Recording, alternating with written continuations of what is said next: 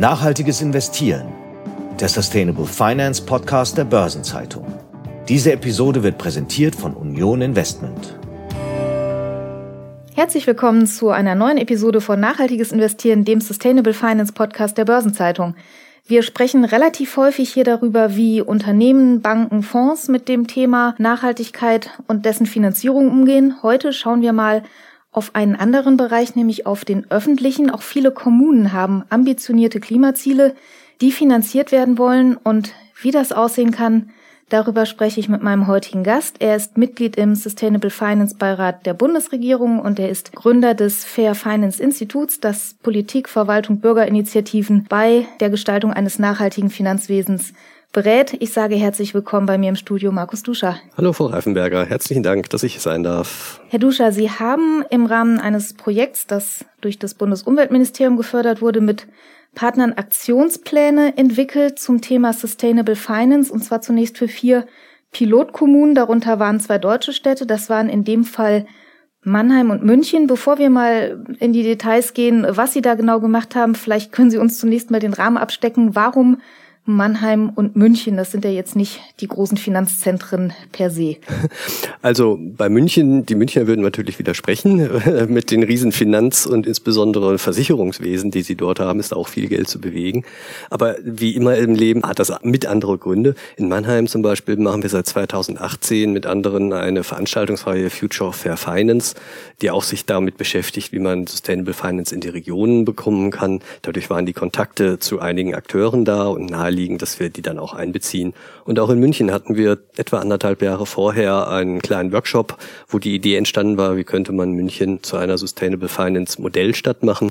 So, und aufgrund dieser Vorgeschichten sind die dann auch, waren sie prädestiniert, durch die Kontakte in dieses Modellprojekt zu kommen. Dann nehmen Sie uns doch mal ein bisschen mit auf die Reise. Wie sind Sie dann vorgegangen? Das war ja explizit nicht nur der Sinn, dass die Kämmerei sich mal mit Nachhaltigkeit befasst, sondern es soll ja eine breitere Basis finden. Wer hat konkret an diesen Plänen mitgearbeitet? Mit wie vielen Personen waren Sie da so im Austausch? Also die Idee war, möglichst partizipativ viele Menschen mitzunehmen.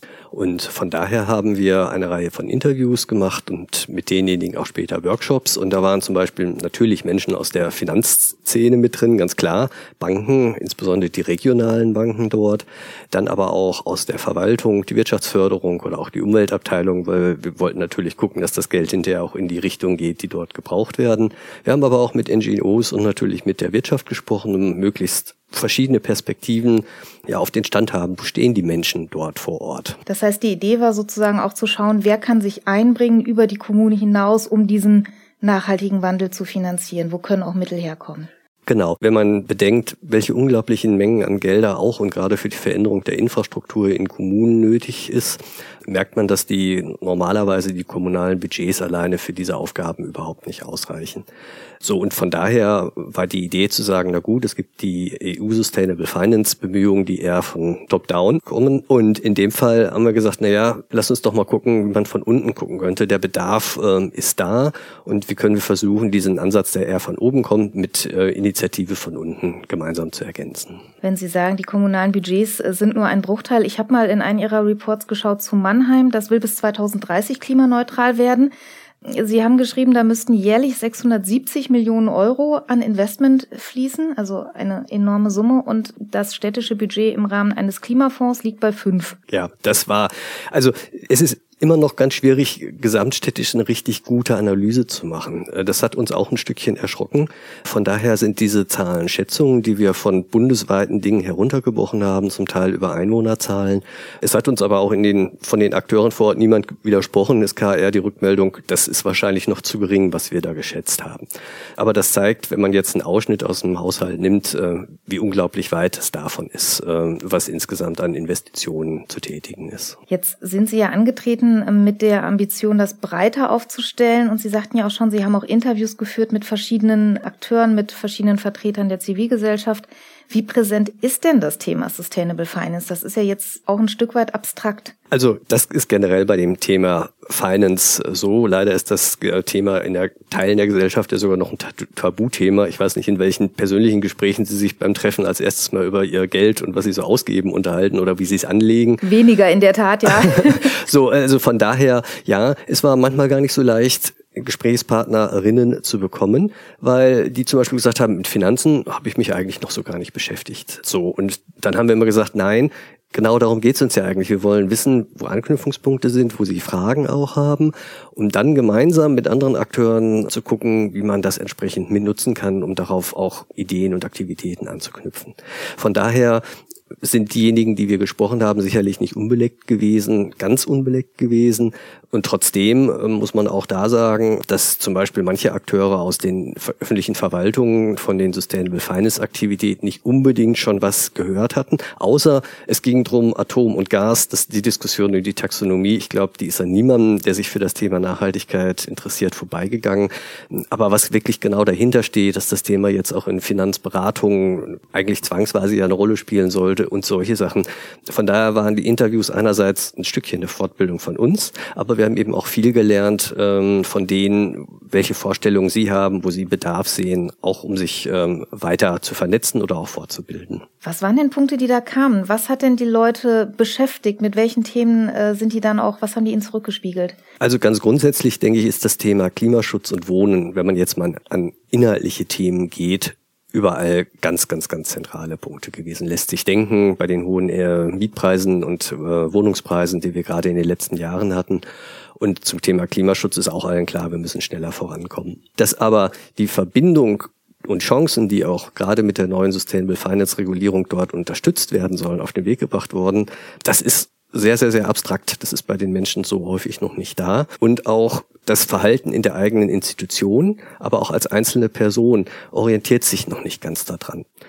Ich bin seit jetzt ja über 30 Jahren im Umweltbereich tätig und alle sagen sie, sie trennen den Müll und machen dies und jenes. Und wenn man dann so ein bisschen nach dem und wie geht ihr mit eurem Geld umfragt, ach ja, das könnte ja auch damit zu tun haben. So, wir sind nicht überall auf dieser sehr tiefen Ebene da eingestiegen. Wie ich schon sagte, waren wir bei manchen auch ein Stückchen weiter. Aber von daher ja, es gab bei dem einen oder anderen Hemmnissen und bei anderen, die waren super motiviert. Wir hatten eine Bank in Mannheim, die sofort erkannt hat, welche wahnsinnigen Chancen auch für die Stadt und die Stadtgesellschaft drin sind, welche Chancen Banken haben, die Netzwerke, die sie so und so haben, dafür mit einzubeziehen. Also es war ein breites Spektrum. Können Sie uns mal ein bisschen mitnehmen in vielleicht ein, zwei Projekte, die Sie auch in dieser Zeit umsetzen konnten? Diese Pilotphase lief ja jetzt bis Ende 2022. Das heißt, damit sind Sie durch. Diese Pläne liegen vor. Sie haben die ja nicht gemacht, damit die in der Schublade landen. Was waren denn konkrete Dinge, wo Sie sagen, die haben Sie schon umsetzen können oder anstoßen können? Ja, also ein Beispiel, was wir bei uns in der Region schon länger hatten, ist, glaube ich, mal sehr anschaulich für die Hörerinnen, weil äh, wir haben eine kleine NGO-Initiative, wo wir verschiedene äh, Initiativen, die sich bisher mit dem Thema Nachhaltigkeit beschäftigt haben, zusammengeführt haben und haben einfach mal geguckt, wie weit kann man die zum Thema Finanzen da auch mitnehmen. Ein kleines Produkt, was die entwickelt haben, ist, und das machen sie jetzt schon einige Jahre, ist, dass sie Exkursionen organisieren zu Projekten, die ökologisch und sozial wirklich wirklich in ihrer Ausrichtung sind, aber zudem auch noch wirklich so eine eher partizipative Finanzierung mit Direktkrediten haben. Jetzt geht es gar nicht darum zu sagen, diese Nachrangdarlehen sind die ideale Form von äh, nachhaltiger Finanzierung. Aber wenn man mit den Menschen vor Ort fährt und sieht, dass man in Heidelberg für unter 10 Euro pro Quadratmeter Wohnraum bekommt, ökologisch und noch mit sozial engagierten Leuten, also das macht sehr viel Motivation und ist sehr anschaulich, was es bedeutet, wenn man das Geld in der einen oder in der anderen Richtung tatsächlich auch äh, seine, seine Anlagen da äh, hintut. Jetzt sind ja München und Mannheim durchaus, was die Einwohnerzahl angeht, auch was die Prägung angeht, sehr unterschiedliche Städte. Sie sagten schon in München viel Versicherungsbranche, auch viele Großunternehmen, die da ansässig sind. Macht das auch einen Unterschied im, in der Herangehensweise an beispielsweise so einen Sustainable Finance Aktionsplan? Wie, wie weit beeinflusst sich das? Also ganz bestimmt. Und deshalb ist es ja auch so wichtig, diesen partizipativen Ansatz zu wählen, mit den Menschen gemeinsam das zu entwickeln. Wir hatten leider vom Projektvolumen her nicht so unglaublich viel Budget, dass wir angemessen für die Größe der Stadt München hätten so viele Menschen einbeziehen können, wie es eigentlich hätte sein müssen. In Mannheim ist der Kreis, der sich mit dem Thema Finanzen beschäftigt, das sagten Sie schon, eher ein bisschen kleiner und durch unsere Vorgeschichte, ich hatte erzählt, dass wir über Jahre da schon in Kontakten sind, hatten wir da auch ein bisschen besseren Überblick. Aber ja, es ist dann unterschiedlich. Auch die Größe der Stadt, wie groß ist die Verwaltung? Ja, wie wert haben die hinterher wieder miteinander zu tun? Sprechen die überhaupt miteinander oder sind die so in ihren eigenen Silos? Was ich von den Städten hier jetzt pauschal gar nicht sagen möchte. Aber ganz grundsätzlich merkt man schon, dass das Thema Finanzen für eine ganze Stadt zumindest als Querschnittsthema natürlich nicht so leicht ist, äh, dann auch als Querschnittsthema wirklich so zu behandeln und unterzubringen. Und das ist in jeder Stadt anders. Ist fast wie so eine kleine ethnologische Studie. Man guckt nochmal, wie ist die Kultur vor Ort und schaut dann, wo Anknüpfungspunkte sind, die aber nicht bei uns als Beraterinnen ansetzen, sondern wirklich bei den Interessen der Menschen vor Ort. Das heißt, für die weitere Umsetzung dessen, was Sie jetzt in den Aktionsplänen beispielsweise an Vorschlägen erarbeitet haben, da haben Sie auch nicht mehr so viel Einfluss. Das muss dann jetzt aus den Kommunen kommen. Genau, das ist das Drama bei solchen Projekten, dass wir im Grunde nur Impulse erstmal liefern können. Deshalb ist es uns auch wichtig zu sagen, wir haben Vorschläge für Aktionspläne gemacht. Das war auch ganz klar, das Signal nennt das noch nicht Mannheimer Aktionsplan, weil es ist nicht durch irgendwelche politischen Prozesse gegangen, sondern klar, Einzelne haben sich bereit erklärt zu sagen, ja, ihr dürft, das haben wir überall auch abgestimmt, unseren Namen mit hinschreiben, dass wir Interesse hätten, das voranzubringen. Aber es sind jetzt in der Kürze der Zeit, die wir da hatten, nicht so viel Beschlüsse in den Institutionen oder in den Gemeinde- und Stadträten äh, gefällt worden. Von daher sind es Beispiele, was man alles tun könnte. Eins hatte ich ja versucht, mal ganz anschaulich zu erwähnen. Und wir haben für jede Stadt sehr viel mehr noch ausgearbeitet. Und wir verfolgen das jetzt, ich hake immer mal wieder nach. Aber es wird spannend sein, ob das als gesamtes Konzept weiterverfolgt wird, was es aber auch gar nicht muss, sondern man kann natürlich auch die einzelnen Bausteine an sich erstmal so starten, wie ich dem Beispiel mit den Exkursionen ähm, und da in Einzelfällen einfach aber auch schon was erreichen. Jetzt hört man ja, wenn man über Kommunen spricht, oft auch dieses Thema, da sind knappe Kassen, da muss man schauen. Und da frage ich mich natürlich, wenn ich jetzt dahin gehe mit einem Vorschlag für einen Sustainable Finance Plan, kommen da nicht vielleicht auch Reaktionen nach dem Motto, wir haben eine lange Liste an Themen, die abzuarbeiten sind, vom Schlagloch bis zur Bücherei. Sustainable Finance ist in der Priorisierung eher niedrig oder ist da schon auch ein Gespür für da und ein offenes Ohr für solche Themen? Es gibt beides. Es gibt beides. Und trotzdem glaube ich schon, dass das, was Sie als erstes angesprochen haben, im Moment noch ein Hemmnis ist. Die Kommunen sind mit ihren Alltagsthemen soweit unter Wasser. Und es ist häufig auch relativ abstrakt, wie Sie sagten. Es entstehen ja durch diese Zusammenführung von Menschen nicht sofort neue Finanzprodukte, sondern es ist im Grunde eher das Vorbereiten eines eines Feldes, eines Ackers, damit das Thema da entsprechend wachsen kann und Projekte dort gedeihen. Und Einzelprojekte, für die tut's das schon, aber für ein solches Konzept als Ganzes. Wir hatten, habe ich schon erwähnt, 25 bis 30 Maßnahmen pro Stadt hinterher zusammengestellt. Viele von denen gehen schon und gibt es schon, andere sind aber neu. Und ja, wer fühlt sich jetzt dafür wirklich zuständig, es zu, voranzubringen? Wie Sie sagen, es sind ganz viele andere Themen, die im Moment ganz, ganz oben stehen. Und den Zusammenhang aber auch zu sehen, dass vieles von den anderen mit, wenn man das konsequent umsetzen würde, auf die Dauer viel leichter zu machen wären dann auch. Ja, dafür gibt es noch nicht so viel anschauliche Dinge. Das mussten wir versuchen, erst so, ja, auf den Weg zu bringen. Gibt es ein, zwei Maßnahmen, Vorschläge, die Sie uns mal skizzieren können, wo Sie vielleicht selber auch glauben, das könnte vielversprechend sein, das würde helfen, wenn das umgesetzt würde? Eine Idee in Mannheim ist zum Beispiel, die begeben sich auf den Weg, einen Local Green Deal zu machen. Das ist so ein bisschen die Analogie, weil die EU ja auch ihren EU Green Deal, European Green Deal macht und begeben sich jetzt einige Städte auf den Weg. Und diese Idee dieser Deals ist ja mit Menschen jetzt so Vereinbarungen oder mit Institutionen zu machen, was könnt ihr jeweils auch beitragen. Und eine Idee, die wir dort eingebracht haben, ist, lasst uns doch sowas wie so Anlageleitlinien für diesen Local Green Deal machen. Und zu gucken, ne, was ist uns wichtig an Themen, wo, wo möchten wir, dass auch unsere EinwohnerInnen hinterher dann reinfinanzieren. Und dann haben wir so eine Leitlinie, die sollte sich natürlich nah dran an auch Regulatorik äh, bewegen oder dem, was Impact-Investoren sonst machen, damit das nicht eine ganz neue Welt wird. Aber hinterher dann zum Beispiel mit einzelnen Firmen, mit einzelnen Banken Vereinbarungen zu treffen, lasst uns gucken, gemeinsam möglichst viel Gelder in genau diese Richtung unseres Local Green Deals auch geben, gehen zu lassen. Und das ist ein schönes Beispiel, was wir immer versucht haben, dass wir nicht ganz neue Strategien entwickeln. Sie haben es ja schon gesagt, die sind mit genug beschäftigt, sondern wir haben versucht, immer genau anzuknüpfen an dem, was es an Strategien, an Aktivitäten in den Städten schon gibt und gab, um das dann mit dieser Idee zu unterstützen. Ich habe im vergangenen Sommer mal gesprochen mit Silke Stremlau, die kennen Sie aus dem Sustainable Finance Beirat der Bundesregierung.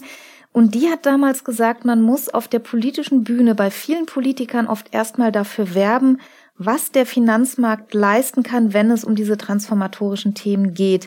Ist das was, was Sie ein Stück weit auch auf der lokalpolitischen Ebene sehen? Sie versuchen ja eigentlich Ähnliches.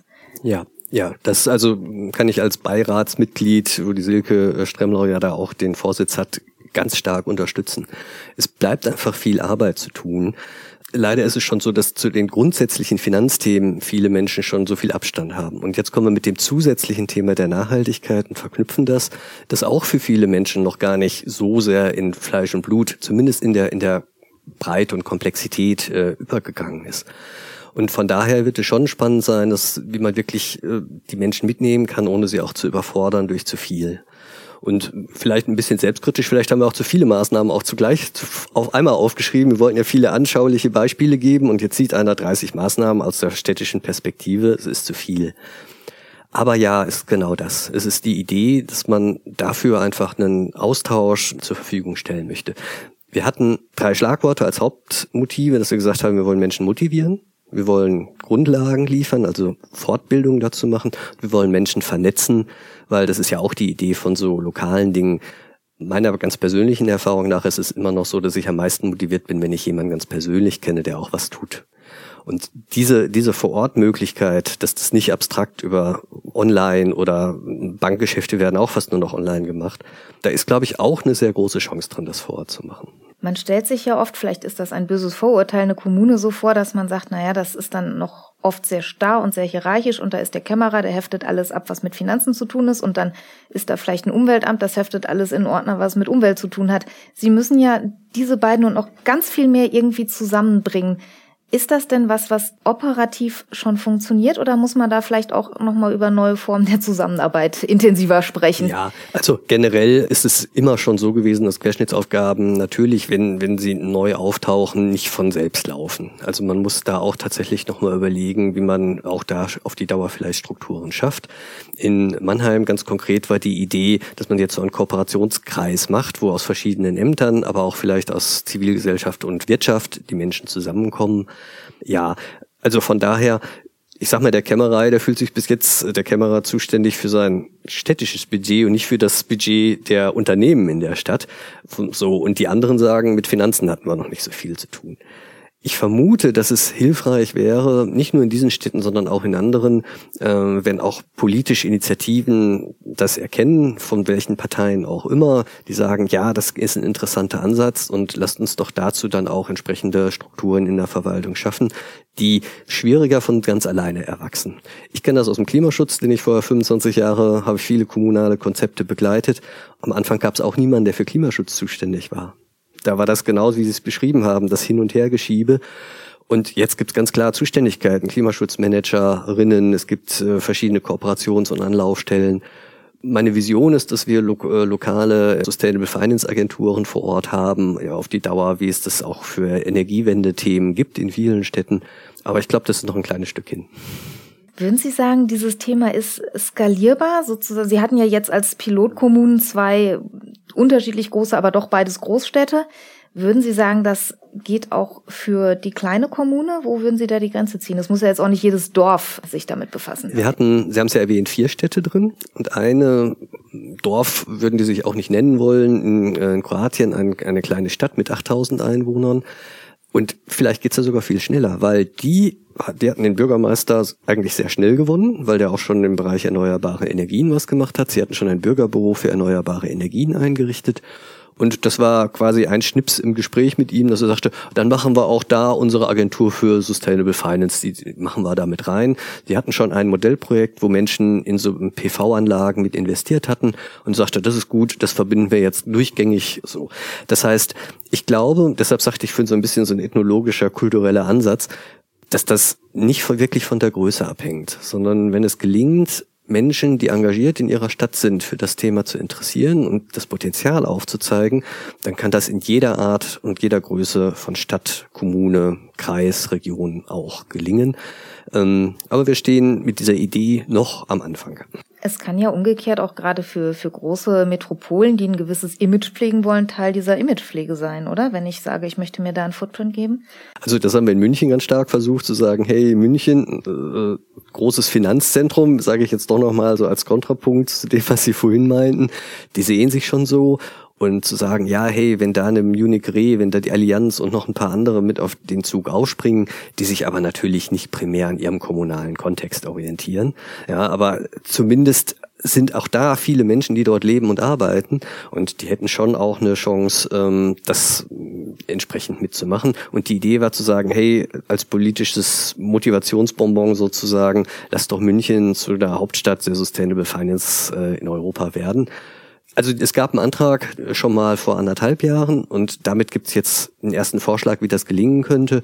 Und jetzt muss man gucken, hängt es auch wieder wie immer von einzelnen Personen ab, ob die das auch nochmal in der Richtung weiter pushen. Ich hoffe, die Münchner sehen es mir nach. Für uns Frankfurter gibt's nur ein Finanzzentrum. Wenn man hier in Frankfurt sitzt, völlig verständlich. Wenn Sie sich zum Abschluss ein Thema wünschen dürften für die beiden Städte, von dem Sie sagen, wenn ihr eine Sache umsetzt, bitte nehmt die. Haben Sie da was? Ja, ich glaube, am wichtigsten wäre, wenn es so ähnlich wie wir das jetzt in dem Projekt über anderthalb Jahre in der jeden Stadt gemacht haben, wenn es so eine Kümmererin gäbe, ein Kümmerer, die zwischendurch immer mal wieder jetzt mit dem Vorschlägen auf den Tisch an die Leute herantritt und versucht, mal wieder kleinen Workshop, mal wieder jemanden anzusprechen, in der Politik und von den anderen Akteuren. Also diese Vernetzungsfunktion da bei den Motivierten zu leisten, um die kleine Flamme, die wir da jetzt gezündet haben, tatsächlich zu einem etwas größeren lodernden Feuer zu machen. Ich glaube, davon hängt es ganz stark ab, ob jemand da ist. Und dann geschieht anderes von selbst wie zum Beispiel jetzt, dass die Stadt Mannheim hat so ein Cluster für verschiedene Wirtschaftskreise. Sie machen jetzt das erste Clustertreffen gemeinsam und weil wir mit der Stadt schon so lange zusammen sind, hat der Mensch, der dafür zuständig ist, gleich gesagt, das machen wir jetzt zu Sustainable Finance. So, und das zeigt, wie das dann ist, wenn es so einen Kümmerer äh, dann auch gibt. Und da bin ich in jeder Stadt zuversichtlich, dass kleinere Sachen definitiv umgesetzt werden. Aber die große Idee, das als Strategie zu machen, wie gesagt, da haben wir schon über auch strukturelle Hemmnisse gesprochen. Also ein Funke ist entzündet und was daraus wird, das beobachten wir gerne in den nächsten Jahren. Ich sage ganz herzlichen Dank, dass Sie hier waren und uns mal ein bisschen mitgenommen haben und uns mal aufgezeigt haben, wie so Ansätze und solche Aktionspläne entstehen und aussehen können. Vielen Dank, Markus Duscher. Vielen Dank, Frau Reifenberger.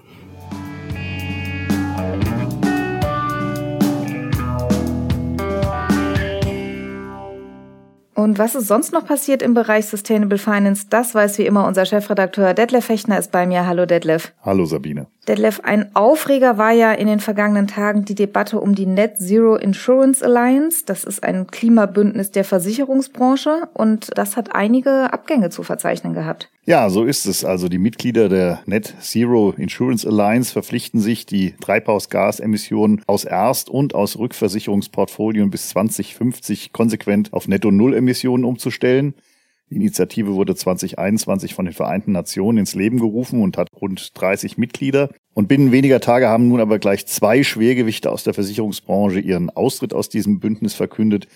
Munich Re und Zurich Insurance wollen sich zurückziehen. Weiß man denn, warum jetzt die beiden Branchengrößen austreten möchten? Die Munich Re hat ihren Ausstieg mit wettbewerbsrechtlichen Bedenken begründet. Sie fürchtet durch einen kollektiven Schulterschluss der Branche, ich zitiere, materielle Kartellrechtsrisiken. Innerhalb des kartellrechtlichen Rahmens seien die Handlungsmöglichkeiten sehr begrenzt, so die Einschätzung der Munich Re. Sie halte es daher für wirksamer, die Klimaambitionen als Unternehmen eigenständig zu verfolgen. Die Zurich hat dagegen keine genauen Gründe für den Austritt genannt. Sie ist nach eigener Aussage aber weiterhin bestrebt, den Netto-Null-Übergang voranzutreiben. Was heißt das denn jetzt für die Durchschlagskraft des Bündnisses? Das waren ja zwei große Namen. Wenn da solche Austritte kommen, entfaltet so ein Bündnis überhaupt Wirkung oder ist das eher Marketing? Also unsere Kollegin Antje Kulrich hat das Thema mal eingeordnet und sie sagt, für das noch junge Klimabündnis ist jetzt dieser doppelte Austritt ein ganz schwerer Schlag und eine Bedrohung für seine Reputation. Allerdings gibt sie auch zu bedenken, dass die Wirkung von Allianzen, die auf freiwilliger Selbstverpflichtung beruhen, oftmals ohnehin begrenzt ist. Wichtiger sei es, dass jedes Unternehmen die Reduzierung von Treibhausgasemissionen entschlossen angeht. Ob in oder außerhalb einer Allianz, das spielt dann eine nachgeordnete Rolle.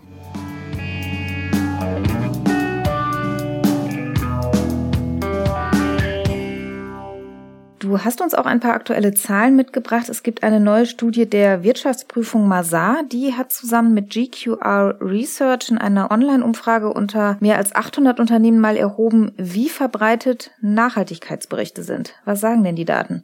Also da gibt es zunächst mal eine positive Nachricht. Weltweit sind Nachhaltigkeitsberichte schon recht weit verbreitet. Zwei Drittel der Führungskräfte haben angegeben, dass ihr Unternehmen bereits einen Nachhaltigkeitsreport erstellt hat. Wenn du das so sagst, klingt es nach einem Aber. Deswegen, äh, wie ist es denn in Deutschland? Ja, in Deutschland sieht das noch deutlich anders aus. Hier erstellen bislang erst 15 Prozent der Unternehmen einen Nachhaltigkeitsbericht. Als große Hürde sehen die Manager dabei die Beschaffung und die Auswertung der benötigten Daten. Unter den deutschen Studienteilnehmern sieht sich unter dem Strich nur jedes fünfte Unternehmen imstande, die Anforderungen an eine Nachhaltigkeitsberichterstattung umfassend erfüllen zu können. Weltweit sind das ja immerhin 36 Prozent. Dann kann man also sagen, Deutschland hängt, was das Erstellen von Nachhaltigkeitsreports angeht, schon noch ziemlich zurück. Gibt es denn Aussichten, dass diese Lücke sich demnächst mal schließt? Also immerhin hat jeder dritte Teilnehmer in Deutschland angegeben, dass eine Nachhaltigkeitsstrategie in den nächsten drei bis fünf Jahren oberste Priorität hat. Und mehr als zwei Drittel wollen die Investitionen in Nachhaltigkeitsinitiativen im kommenden Jahr erhöhen. Allerdings macht sich auch hier das Thema Fachkräftemangel bemerkbar. Der Mangel an internem Know-how ist den Teilnehmern zufolge derzeit eines der wichtigsten Hindernisse für die Erstellung eines Nachhaltigkeitsberichts.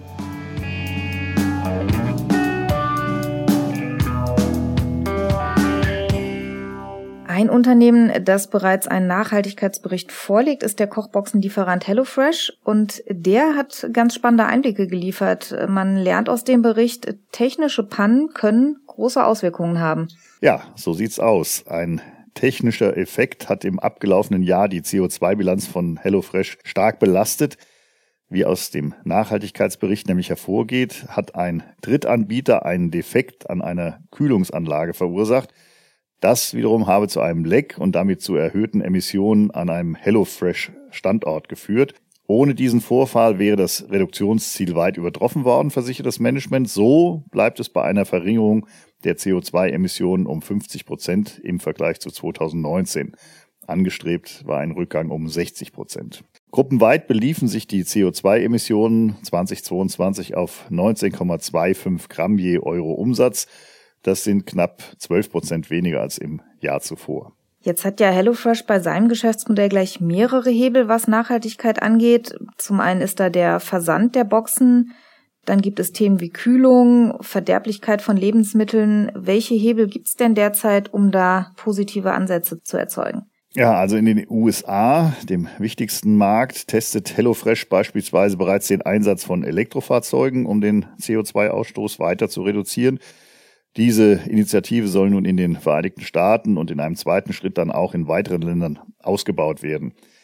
Bei Lebensmittelabfällen hat HelloFresh den Anteil der Abfälle, die auf einer Deponie oder durch Verbrennung entsorgt werden, im Vergleich zu 2019 um 43 Prozent je Euro Umsatz reduziert. Angestrebt war allerdings sogar eine Halbierung. Dies soll nun 2025 erreicht werden. Eine Herausforderung ist es, dass in manchen Märkten, so argumentiert das Unternehmen, keine Alternativen zur Entsorgung über Deponien oder durch Verbrennung verfügbar sind. Jetzt gibt es ja für den weiteren Weg auch durchaus wissenschaftliche Unterstützung. Ja. Was hat HelloFresh sich denn da an Bord geholt? Ganz genau. HelloFresh will künftig mit der Klimainitiative Science-Based Targets zusammenarbeiten. Das ist ein globales Bündnis, das Unternehmen dabei unterstützt, Ziele zur Emissionssenkung zu erarbeiten, die im Einklang mit klimawissenschaftlichen Erkenntnissen stehen. Innerhalb von zwei Jahren will HelloFresh nun solche Ziele entwickeln. Da schauen wir doch mal, wie das weitergeht. Vielen Dank, dass du heute da warst. Dankeschön, Detlef. Sehr gerne, Sabine. So, und wenn Sie sich gerne nochmal über Nachhaltigkeitsthemen intensiver austauschen möchten, dann darf ich Ihnen noch einige Veranstaltungen ans Herz legen. In unserem Veranstaltungsbereich BZ Live gibt es am 5., 12. und 19. Mai den dreiteiligen Online-Lehrgang Nachhaltigkeit 2023. Der gibt einen Überblick über das aktuelle ESG-Regime von Taxonomieverordnung bis MIFID. Und am 8. Mai findet hier in Frankfurt der Retail-Bankentag der Börsenzeitung statt im Hilton City Center. Und eine Premiere gibt es dann am 12. und 13. Juni. Dann findet im Cup Europa erstmals die neue Veranstaltung Digi Sustain statt. Die Links zu den Veranstaltungen finden Sie in den Shownotes zu dieser Folge. Das war nachhaltiges Investieren für heute. Schön, dass Sie dabei waren. Wir hören uns an dieser Stelle in zwei Wochen wieder. Bis dahin, machen Sie es gut. Das war Nachhaltiges Investieren, der Sustainable Finance Podcast der Börsenzeitung. Diese Episode wurde präsentiert von Union Investment.